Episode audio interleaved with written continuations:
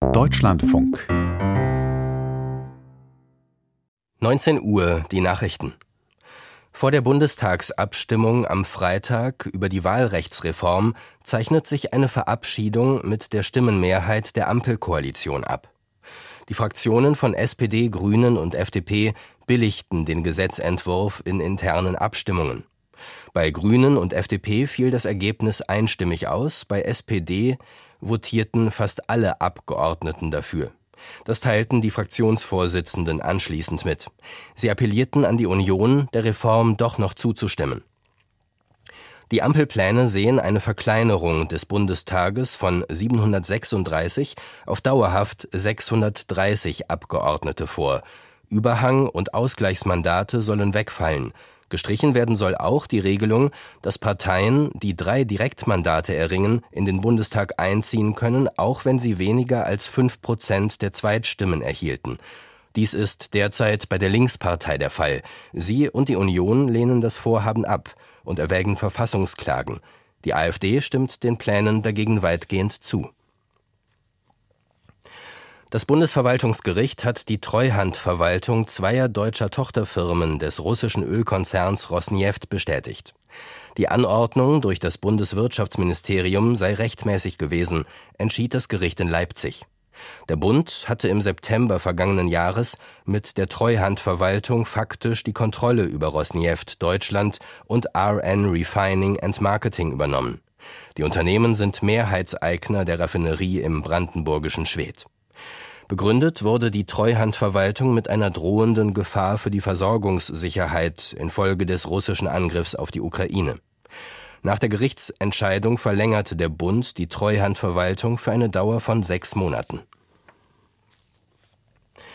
Das russische Unterhaus hat eine Gesetzesvorlage gebilligt, mit dem künftig Kritik nicht nur an den russischen Streitkräften, sondern auch an Söldnergruppen unter Strafe gestellt wird. Wie verschiedene Medien berichten, wird die Ausweitung der Regelung als Maßnahme gewertet, die Kämpfer der Söldnergruppe Wagner schützen soll. Auf Verstöße gegen das Kritikverbot stehen langjährige Haftstrafen.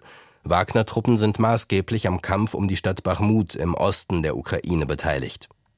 Litauens Parlament hat die Gruppe Wagner heute als terroristische Vereinigung eingestuft.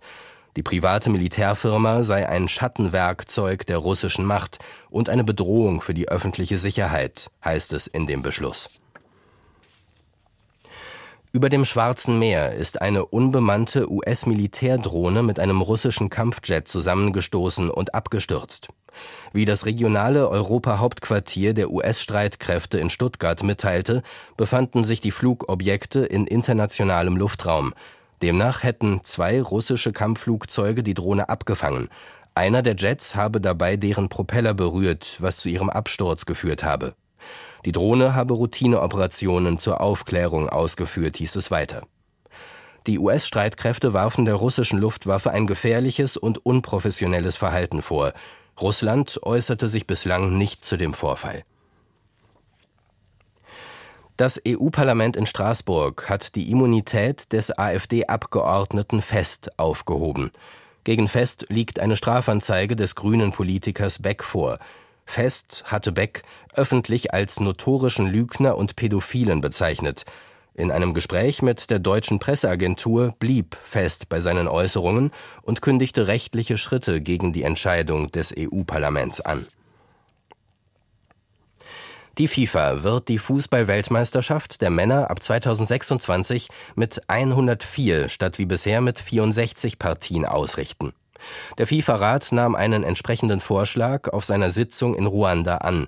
Die Endrunde in den USA, Kanada und Mexiko wird erstmals mit 48 Mannschaften ausgetragen. 2022 in Katar waren es 32.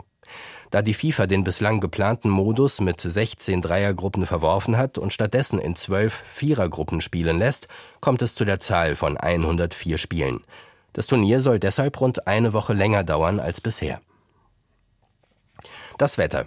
In der Nacht von Westen und Nordwesten her zeitweise Regen oder Schnee, Tiefstemperaturen plus ein bis minus fünf Grad. Glättegefahr. Morgen wechselnd bewölkt, teils Schnee, Schneeregen oder Graupelschauer, von Westen her Auflockerungen und trocken, Höchsttemperaturen 5 bis 10 Grad. Die weiteren Aussichten am Donnerstag weitgehend trocken, 7 bis 16 Grad. Das waren die Nachrichten.